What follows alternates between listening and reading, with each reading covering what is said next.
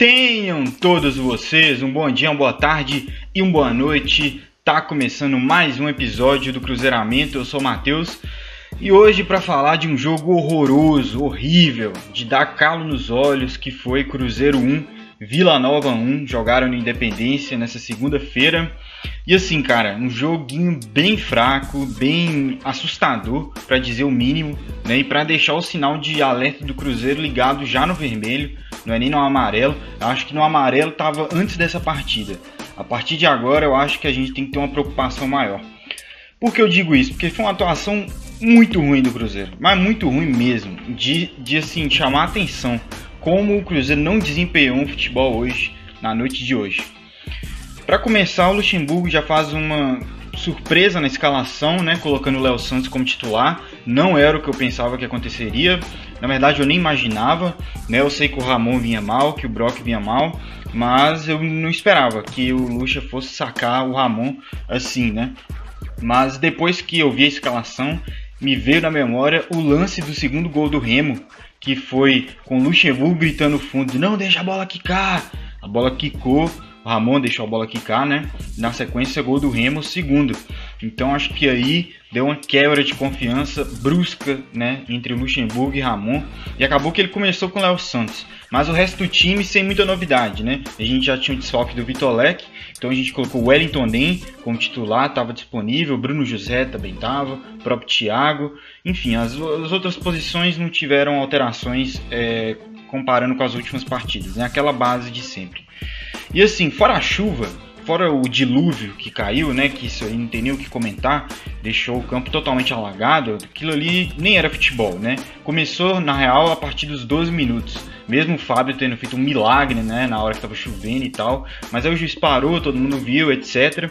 E voltou. Voltou com o campo já melhor, com um pouco menos de poça. Um pouco não, né? O campo deu uma absorvida legal ali. Mas assim, o Cruzeiro, mesmo com o campo minimamente é, bom, né? Mesmo com a chuva, não conseguiu, cara, desempenhar um futebol que já desempenhou sob o comando do Luxemburgo nessa Série B. Né? Jogadores aí que, é, principalmente o Adriano, né, que eu considero que foi vencendo o melhor jogador de linha do Cruzeiro nessa temporada, é, fez uma partida bem abaixo né, do, do comum dele, do que ele me acostumou, nos acostumou. Né? O Nonoca também hoje errando muito, inclusive fez o pênalti lá que deu o gol do Vila Nova. O bom é que nesse momento que o Cruzeiro leva o gol, eu não senti um time desesperado. O Cruzeiro teve ali a cabeça no lugar para continuar jogando, né? Mesmo que não estava bem, as jogadas, os passes não estavam sendo muito precisos, etc. Mas assim, o primeiro momento que o time conseguiu fazer uma jogada saindo da defesa e indo pro ataque, tocando, mesmo com toda dificuldade, marcação do Vila Nova, o time foi conseguindo achar, foi rodando a bola de um lado para o outro, chegou no Felipe Augusto, livre para cruzar, ele cruza, a bola vem pro Thiago, o Thiago vem pro Giovani, tá entendendo? Foi uma troca de passo muito bem feita e foi tipo assim um momento raríssimo do jogo raríssimo. Né? E o Giovani, acho não, nem passa pelo Giovani. O Thiago toca pro Wellington Nem, que sofre o pênalti. E aí o Cruzeiro empata, e aí o Cruzeiro se empolga, né? O gol tem esse efeito emocional, a torcida também começa a apoiar mais alto, e isso mexe com o emocional do time, e o Cruzeiro cresce na partida, começa a ter confiança de de repente trocar passes, né? Que não os passes que não estavam sendo trocados, uns passes mais difíceis, mais verticais. Então eu acho que esse foi o melhor momento do Cruzeiro na partida, né? E nem foi uma questão técnica, eu acho que foi mais uma questão anímica, psicológica mesmo do gol. Né? Acho que o gol salvou muito a noite do Cruzeiro hoje. O gol naquele momento, que também se demora muito sair, perigoso o time né, se perder aí. Mas enfim, o empate saiu, o time ganhou esse volume de empolgação, mas não passou disso não passou disso, o time bem assim, errando muito, sabe? E abusando de bola esticada, né? Eu acho que o campo, por ter chovido, tá um pouco mais pesado e ter o Thiago, que é um atacante que, né, consegue disparar em velocidade. Então o Cruzeiro abusou muito dessa bola esticada, não estava tendo muita precisão para tocar ela por baixo, né? Fazer as triangulações ali, coisas que já fez inclusive nessa série B. Né? Não é nenhuma coisa de outro mundo aqui que eu tô pedindo não. Para o segundo tempo, aí a gente esperava é, talvez ali uma mexida é, ajustes né, do Luxemburgo no intervalo para o time, que o time fosse voltar melhor. Mas voltou mais do mesmo, entendeu? Voltou com pouca, com pouca precisão de passe, é, esticando muita bola, rifando muita bola. Então ficou um jogo horroroso de assistir, um jogo feio. Foi um jogo muito feio, foi um dos piores jogos assim que eu já assisti do Cruzeiro, assim, que eu me lembro de cabeça na hora.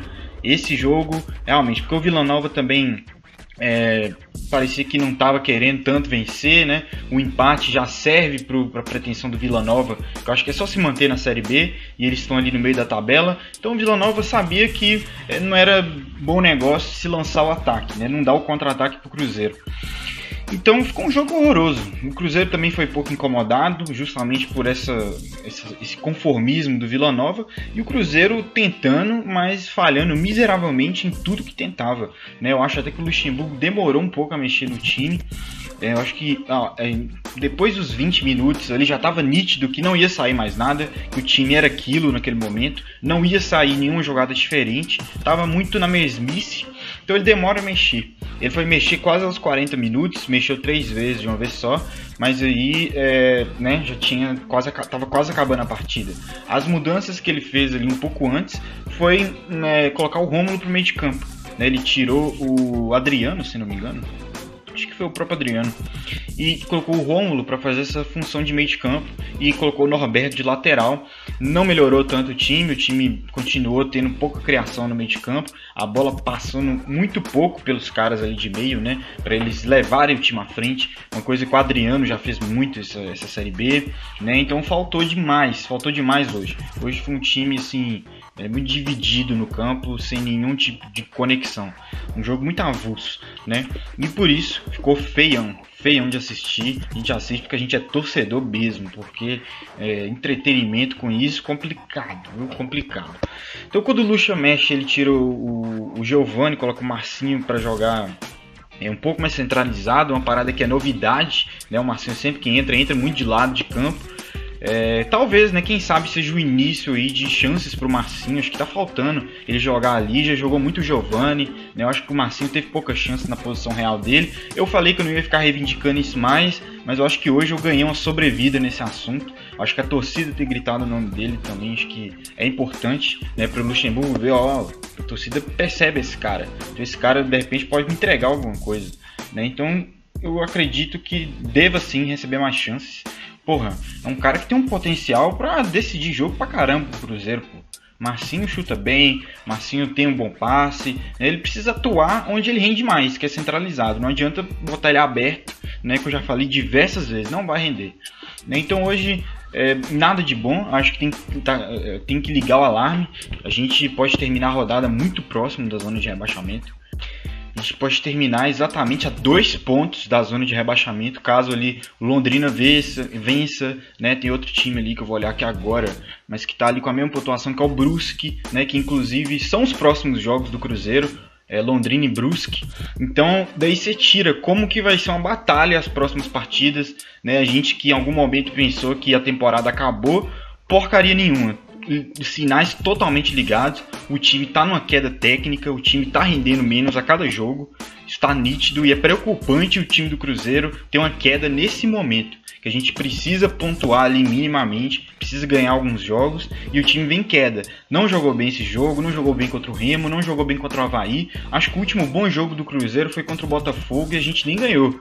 Foi um empate ali com quase 30 finalizações, mas assim, o time vem uma queda. E o Luxemburgo precisa resolver isso para ontem, sabe? Acho que a gente não pode ficar dando margem pra gente entrar na zona de rebaixamento. Eu já falei isso aqui, né? Acho que é o momento dele perceber, de repente, quem não vem rendendo tanto, olhar quem não tá tendo chance, que é o caso do Marcinho, dar uma chance, né? É, queria dizer que o Léo Santos, apesar de ter sido um, do nada, assim, é, eu também não achei que ele fez uma partida ruim hoje. É, foi, né? Fez uma partida honesta, não foi, não entregou nada, levou um amarelo muito cedo, isso é verdade, mas de resto não comprometeu, eu acho, né? Acho que ele, é, enfim, é um cara que eu já critiquei muito, então eu tenho que fazer essa ressalva aqui. Então, cara, resumindo é isso, é foco total agora no próximo jogo, que vai ser lá, vai ser fora de casa, vai ser difícil, não vai ser fácil, e o Cruzeiro vai ter que dar um jeito de se reinventar aí de alguma forma, porque o time está claramente em queda técnica. Então o episódio de hoje é isso. Esses são os comentários que eu queria fazer. É, eu queria pedir para você que está assistindo no YouTube, se você ainda não é inscrito no meu canal, se inscreve embaixo, deixa o like no vídeo e mandar um abraço para quem está ouvindo em formato de podcast, né? Que são aí os, é, os, os, primeiros, né, a me ouvirem quando eu comecei lá em 2020 no podcast, lá no Spotify, no Anchor. Então muito obrigado a todo mundo que ainda escuta, que assiste aqui e até a próxima. Espero que com a vitória.